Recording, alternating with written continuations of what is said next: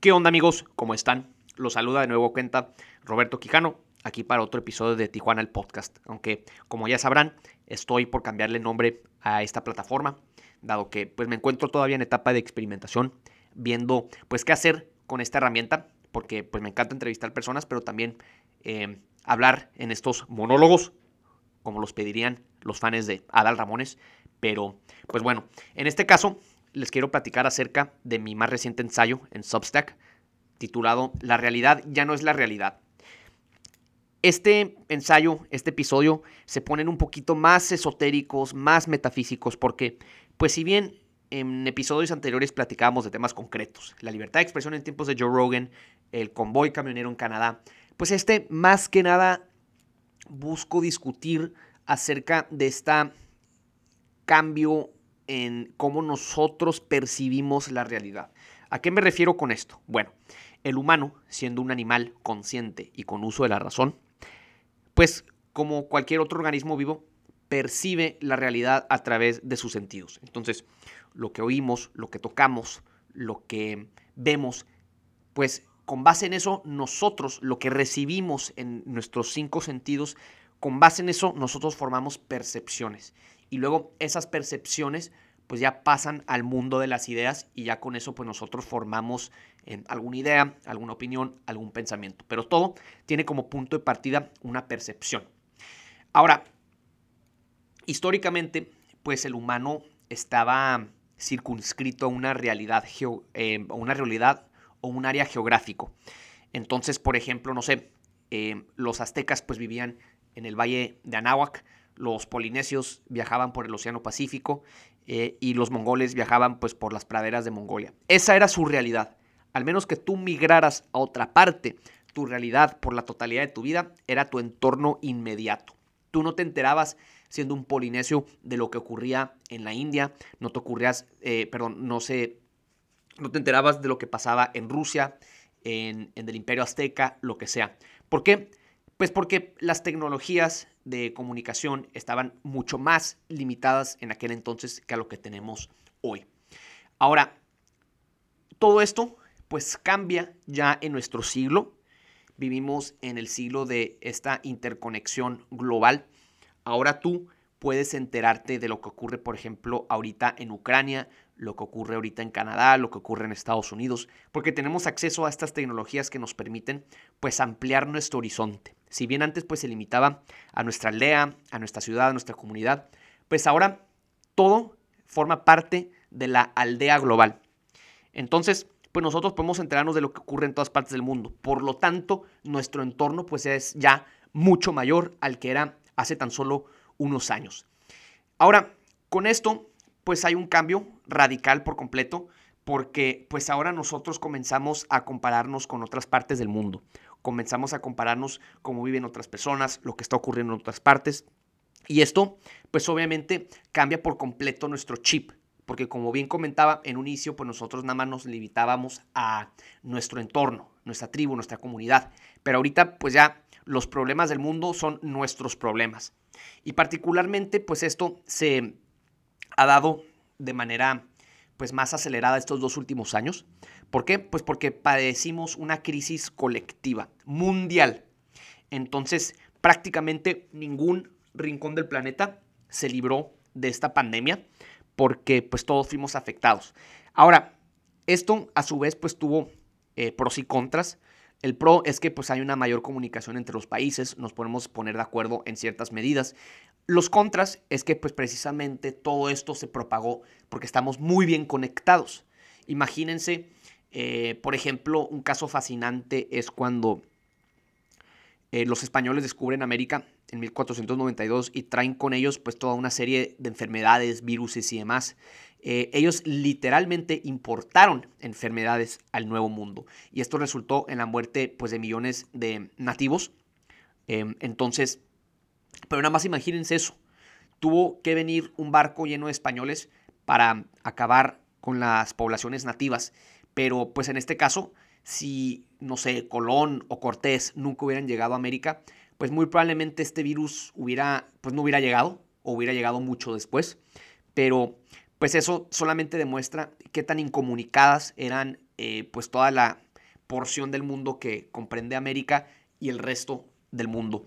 Entonces, pues hoy en día pues, estamos súper conectados. Eh, tú puedes tomar un vuelo mañana a Australia, mañana a Hong Kong, cuando antes pues era impensable. Tú tenías que zarpar en los mares, en las tempestades y llegar meses después. Y hoy cómodamente puedes llegar a tu destino de tu elección cuando tú quieras. Ahora, ¿qué nos distingue a nosotros de los animales? Bueno, nosotros como tal somos animales. Em, todos los animales tienen uso de los sentidos.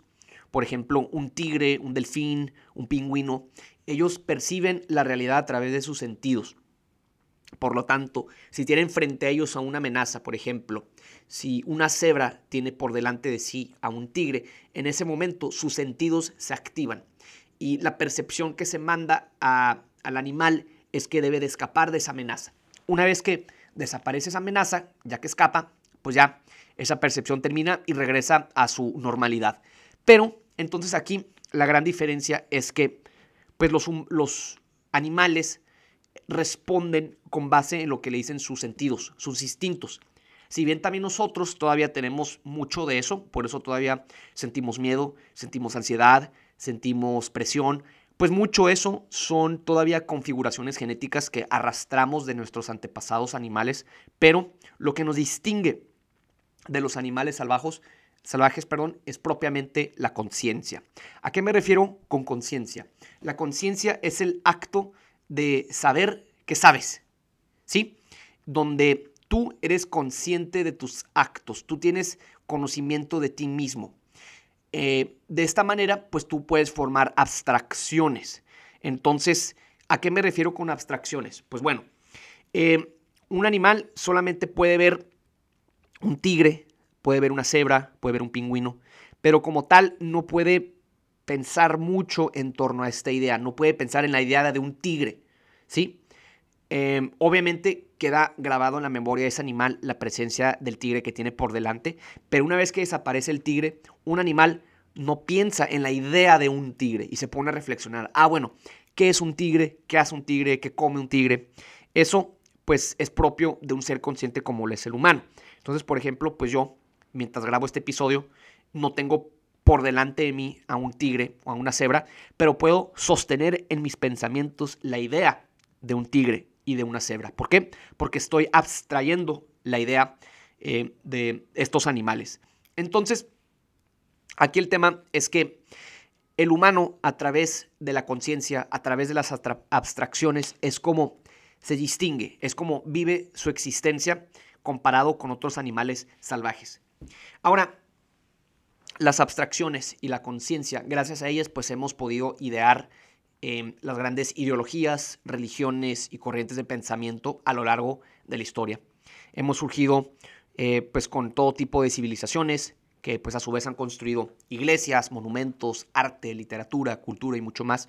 Em, y obviamente pues con esto pues también guerras, invasiones, conquistas, unas prevalecen, otras perecen, pero pues al final de cuenta todo esto habla del desarrollo del humano, de lo que nosotros vamos realizando en la medida que usamos esas abstracciones para construir algo. Un libro muy interesante que siento que está un poco sobrevalorado, pero eh, me refiero a él seguido porque sé que muchos de ustedes lo han leído, es el de Sapiens. Y a mí me gusta que él utiliza precisamente este argumento de la abstracción, pero le agrega también otro elemento que es el que los humanos somos eh, animales capaces de construir ficciones. Cuando el autor Yuval Noah Harari habla de ficciones, él incluye dentro de esto pues ideologías, religiones y demás. Entonces, nosotros somos capaces de crear más que ficciones, a mí me gustaría llamar historias o mitologías. Por ejemplo, pensemos obviamente en las religiones ancestrales, no sé, los egipcios, em, los mismos griegos, los romanos o incluso pues nosotros los cristianos, donde pues nosotros podemos formular una historia que permanece entre nosotros y dentro de esas historias tener una narrativa, tener personajes, tener símbolos, tener lecciones y nosotros poder entenderlas. Por eso nosotros podemos leer la Biblia y podemos de ahí extraer lecciones de los personajes ahí presentes. Entonces, pues esto obviamente no lo puede hacer un animal salvaje, al menos no que sepamos ahorita, quizá en millones de años, cuando evolucione, pues ya serán capaces de eso. Entonces, ¿a qué voy con todo esto? Bueno, al inicio platicábamos acerca de cómo tu realidad era solamente tu entorno. Ok, agrégale a eso el hecho de que también pues tenemos las, estas narrativas, estas ideologías, religiones. Por lo tanto, tú comenzabas a ver el mundo a través precisamente de estas narrativas, de estas religiones, de estas ideologías. Entonces, eh, obviamente, pues tú ibas a las ceremonias religiosas de tu tribu, eh, ahí escuchabas eh, los sermones religiosos, tú comenzabas a integrar esas lecciones de esa religión en tu realidad y tú comenzabas a ver las cosas, tú comenzabas a ver el mundo a través precisamente del lente de tu religión o tu ideología predominante. Y esto pues ha sido básicamente la constante a lo largo de la historia. Tú comienzas a ver el mundo a través de la ideología que tú sigues, de la religión que sigues. Aunque digas que no tengas una, de alguna manera tú estás viendo el mundo a través de ese lente. ¿Ok? Entonces, pues obviamente hay distintas maneras de ver el mundo. Los cristianos la ven de una manera, los budistas de otra, los musulmanes de otra. Y cada una pues obviamente con sus propias morales, sus propias reglas éticas, eh, sus propios postulados religiosos. Y pues cada uno lo ve de una manera. Obviamente nos podemos poner de acuerdo como humanidad en muchos temas, ¿no? La importancia de cuidar la vida, no robar, no matar, que son cosas quizá muy generales, pero obviamente cada una de estas civilizaciones pues tiene algunas diferencias, ¿no? Entonces, por ejemplo, no sé, en algunas corrientes del Islam puedes tener a varias esposas. Esto pues es inaceptable hoy en día en la civilización cristiana occidental. Pero pues ellos ven el mundo de esa manera, ellos interpretan el mundo de esa manera a través de las enseñanzas del Islam. Pero ¿a qué voy yo con todo esto? Es que em, pues hoy en día esto de ver el mundo a través de un lente, de una religión o una ideología, se ha complicado. Y no porque haya desaparecido lejos de eso, sino por el tema de la tecnología. Bueno, en el episodio pasado también platicamos un poco acerca de este tema, donde, por ejemplo, yo decía que hoy en día 80% de la población tiene acceso a un smartphone, a un teléfono inteligente, a una computadora. Por lo tanto, el tema de la exclusión tecnológica pues ha quedado en el pasado. Ahora todos tienen acceso a estas tecnologías, por lo tanto tienen acceso al mundo digital, a las redes sociales, al Internet. Bueno, precisamente a través de estos medios es como hoy principalmente se comparte información. Obviamente los medios tradicionales como televisión, radio, periódicos siguen teniendo un rol preponderante. Pues bueno, cada vez más es la fuerza de las redes sociales. Es ahí donde la gente saca su información en temas políticos, en temas económicos, en temas sociales, de todo. Por lo tanto, ¿qué es lo que sucede? Se ha atomizado por completo cualquier noción de lo que es verdadero. ¿A qué me refiero con esto? Bueno, tú antes solamente te enterabas de lo que ocurría, vamos a decirlo por lo que te decían tus autoridades. Pero como tú, pues eras un simple peón en una aldea, pues a ti, vamos a suponer que tú vivías en, una aldea, eh, en Londres, en el año 1000. Bueno, en el año 1000, Londres era una aldea pantanosa. No es la ciudad que era hoy. Bueno, en ese entonces vamos a suponer que tú pues eres un eh, peón trabajador ahí y solamente te enteras de lo que te dice tu señor feudal. En ese entonces, pues no sé, el duque de Londres o lo que sea. Y pues tú nada más te enterabas de eso, tú nada más veías el mundo a través de lo que te decían ahí. Hoy en día, eh, y por lo tanto tú solamente tenías una sola fuente de información, ¿sí? Hoy en día es diferente. Hoy en día tienes miles y miles de personas suministrándote información en las redes sociales, unas verdaderas, otras falsas. Pero ya hemos perdido por completo esta métrica objetiva de decir qué es verdadero y qué es falso. Y aquí entra en juego otro elemento muy importante en el suministro de información, que es que a lo que más te expones, eso es como tú generalmente comienzas a ver el mundo. Por lo tanto, si yo empiezo a ver noticias exclusivamente de Fox News, pues puede que eventualmente, como yo me expuse tanto a su contenido, yo comience a ver el mundo como ellos. O lo mismo con CNN. Si veo nada más CNN, pues voy a comenzar a ver el mundo a través del lente que me manda la información de CNN. Entonces, pues esto va un poco de la mano con este concepto de la verdad en tiempos de la posmodernidad. Si ustedes saben qué es esto de la posmodernidad, pues es esta era de la civilización humana o del pensamiento donde la verdad es subjetiva, no existe la verdad absoluta. Es decir, no nos podemos poner de acuerdo en nada porque pues lo que es una verdad objetiva, real, cierta, es inalcanzable. Cada persona tiene su propia interpretación de, la realidad, su propia fenomenología. Esa palabra no me cuesta decirla. Pero bueno, entonces, eh, pues va un poco de la mano, ¿no? Pareciera ser incluso que el Internet y las redes sociales le dieron viabilidad a esta noción posmoderna de la verdad. Entonces, pues ahora cualquiera que se conecte a las redes puede emitir su mensaje. Hay gente que le puede creer, gente que no. Esto pues lo hemos visto en los últimos años. Eh, de hecho, muchas publicaciones hablaban de que hemos entrado a la era de la posverdad, donde pues ya los hechos objetivos no importan, lo único que importa son tus percepciones de los hechos y tus percepciones de los hechos pueden ser moldeadas por em, estas personas, em, los medios de comunicación, las redes sociales. Entonces, pues esto es sumamente peligroso porque puede ocurrir un escenario donde una persona a un lado de ti ve información completa diferente a la que tú consumes. O consume contenido completamente diferente al que tú consumes. Por lo tanto, a pesar de que viven en el mismo entorno, ven el mundo de una manera completamente diferente. Eso, em, pues cuando menos no tengo conocimiento que haya ocurrido en algún otro momento histórico.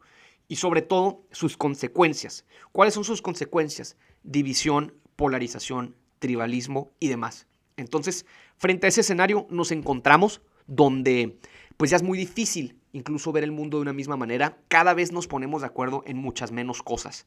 Entonces, pues esto eventualmente puede llegar a, una, a un quebrantamiento por completo de lo que es como vemos la realidad. Ya no nos podremos poner de acuerdo ni siquiera en lo más básico, cuando menos hoy en día podemos nosotros em, llegar a un entendimiento en cosas básicas, por ejemplo, aquí en México, pues matar es malo, robar es malo, a pesar de que ocurre mucho, pero pues bueno, socialmente pues no son conductas bien vistas.